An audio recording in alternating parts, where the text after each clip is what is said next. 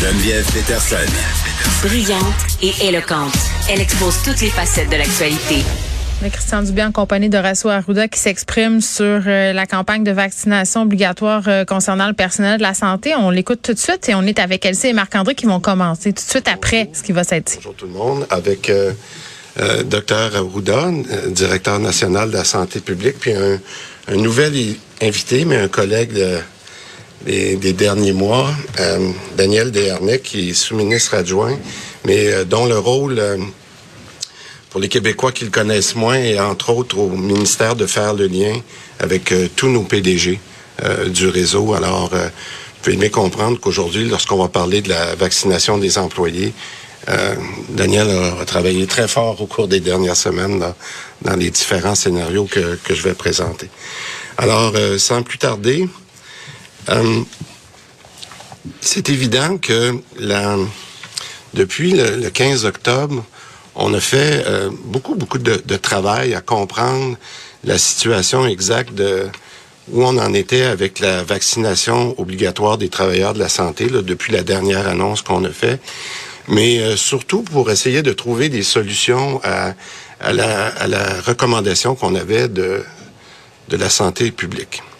Et euh, d'un côté, comme je l'ai mentionné hier, euh, c'est vrai que les données, ou en tout cas certaines données, on peut bouger dans les derniers jours, dernières semaines. Là, je pense ici, entre autres, au nombre de personnes qu'on appelle les non-vaccinés, c'est-à-dire ceux qui n'ont même pas reçu encore une dose.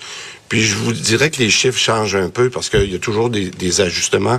Mais on est aux alentours de peu près 14 000 personnes qui n'ont pas reçu de, de, première dose. Bon. Euh, mais ce qui est la bonne nouvelle en, creusant puis en, étant le, plus rigoureux possible, euh, c'est qu'on, il faut qu'on considère seulement ceux euh, qui ne sont pas au travail sur le terrain. Parce qu'on vous a toujours parlé de, de 330 000 personnes qui, qui sont sur qui sont des employés ou qui sont soit des fois retirés pour des raisons de, de, retrait préventif ou de, congé de maladie ou peu importe. Alors, il faut regarder vraiment les gens qui sont sur le terrain en contact avec les patients. Alors, la bonne nouvelle, parce qu'il y en a des bonnes nouvelles, du 14 000 dont je parlais tout à l'heure, il y a à peu près 8 000 personnes qui sont vraiment sur le terrain, qui sont non vaccinés. On met de côté ceux, peut-être qui sont pas vaccinés, mais qui sont pas sur le terrain. Donc, ça, c'est une bonne nouvelle, il y en a moins. Ça, c'est, c'est, très clair. Et de ces 8000 personnes-là, ça va faire beaucoup de chiffres, mais on va les résumer après. Il y en a à peu près 5000 qui sont en contact direct avec le patient. Donc, ça, c'est la bonne nouvelle parce qu'on a, a vraiment raffiné nos différents modèles. Puis tantôt, je reviendrai pour poser des questions à Daniel sur les différentes simulations. Alors, ce qui fait en sorte, si on prend le résumé de ça, la bonne nouvelle, c'est qu'aujourd'hui, on a 97% de nos employés de la santé, nos employés actifs sur le CRE, qui ont reçu au moins une dose. Fait que ça, c'est une bonne nouvelle parce qu'il faut se rappeler où on était au moment de la recommandation à la fin du mois d'août. Je me souviens pas exactement de la date, mais on était à 90, presque 91% Donc, il y a eu une grande amélioration depuis ce temps-là. Donc, faut mettre ça en, perspective. Euh, moi, je dirais 97% c'est exceptionnel. C'est pas loin de vos rêves, mais c'est pas encore parfait. Il en reste 3% Et euh, puis je dirais qu'on a tout essayé pour, pour vacciner le dernier 3% parce que c'était une recommandation, il faut s'en souvenir, de vaccination obligatoire, mais on doit se convaincre un peu comme j'ai dit hier, là, que ça bouge pas beaucoup dans les derniers jours. Et, et je dirais, je me permets, puis je veux, je veux peser mes mots, pour plusieurs Québécois, puis je l'ai entendu souvent dans les dernières semaines, pour plusieurs Québécois, dont moi, ça reste incompréhensible que des travailleurs de la santé ne veulent pas se faire vacciner. Et, et comme ça semble un noyau dur, euh, je pense qu'il faut vraiment faire quelque chose. Et malheureusement, puis je le dis malheureusement, notre réseau de la santé, dans notre situation actuelle, ne peut pas se passer de ces personnes-là. Alors, comme on est à une dizaine de jours de l'échéancier, le deuxième échéancier qu'on s'était donné du, 15 novembre, ben nos, gestionnaires ils doivent planifier les horaires. On peut pas à la dernière minute. Puis c'est pour ça qu'on a décidé d'avancer le point qu'on fait aujourd'hui après de nombreuses discussions, entre autres avec nos PDG euh, plusieurs fois dans les derniers jours. Alors donc, on devait prendre une décision qu'on a prise, que je vais vous résumer. Alors, au cours des derniers jours, euh, avec les derniers, avec une foule de scénarios que nos, nos PDG nous ont présentés, puis je vais les appeler des scénarios potentiels. Parce que les documents que vous allez voir, là, qu'on, là, je sais pas parce qu'ils rentrent euh, probablement au moment où je vous parle s'ils sont pas déjà rentrés, mais je vous parle de scénarios potentiels parce qu'on a fait des simulations. C'est très simple ce qu'on a fait. On a dit, si demain matin, il nous manquait 8000 personnes, vous allez voir le chiffre, là, c'est 7900 quelque chose. S'il nous manquait 8000 personnes dans le réseau de la santé, ça représente environ 127, euh, ce qu'on va appeler des, euh, des réorganisations de services.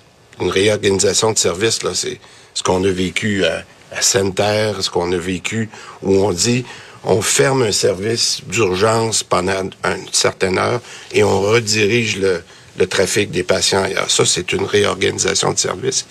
Et par opposition à une diminution de service, il manque d'infirmières, il manque de personnel, on coupe le nombre de lits, les gens se font toujours traiter, mais il y a moins de, services. La simulation avec 8000 personnes manquantes, c'est plus de 500 diminutions de services ou de réorganisation. C'est majeur. C'est majeur. C'est des indications qu'on avait quand on avait notre échéance du 15 octobre, mais qu'on a raffiné, raffiné. Euh, pour être convaincu aujourd'hui que c'est les scénarios qu'on devait présenter à la santé publique et de leur dire, en fait, en résumé, vous nous avez demandé ça, on a livré la marchandise jusqu'à 97% mais le 3% dont on vous parle, c'est ça que ça donne. C'était là.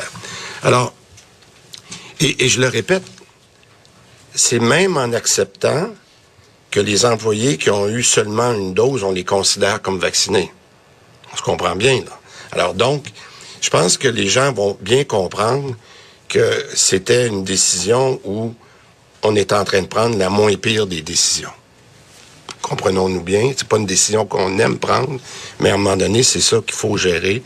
Alors, j'aimerais euh, résumer la, mise à jour la recommandation de la santé publique, puis Dr Arruda pour en parler parce que lui aussi a travaillé pas mal dans les derniers jours, est la suivante.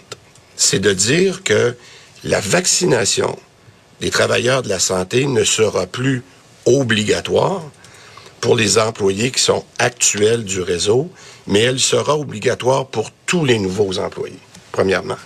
Et deuxièmement, la santé publique exige un dépistage qui est très rigoureux, et j'insiste sur le mot rigoureux, de tous les employés non vaccinés, c'est-à-dire ceux qui n'ont pas reçu, qui ont reçu aucune dose. Et ce, trois fois par semaine. Les conséquences de, ça. Euh, puis, je veux être très clair. Là, là, je parle entre autres à tous les travailleurs de la santé. Tous les travailleurs de la santé. Ce qu'on annonce aujourd'hui, puis c'est comme on le fait depuis le 15 octobre, euh, les mesures qu'on a annoncées au 15 octobre, elles, elles demeurent. Ça veut dire quoi? Ça veut dire, entre autres, que tous les travailleurs non vaccinés n'ont pas accès aux primes COVID? Et ni aux primes de rétention. C'est pas tout le monde qui a vu l'effet sur leur paye jusqu'à maintenant.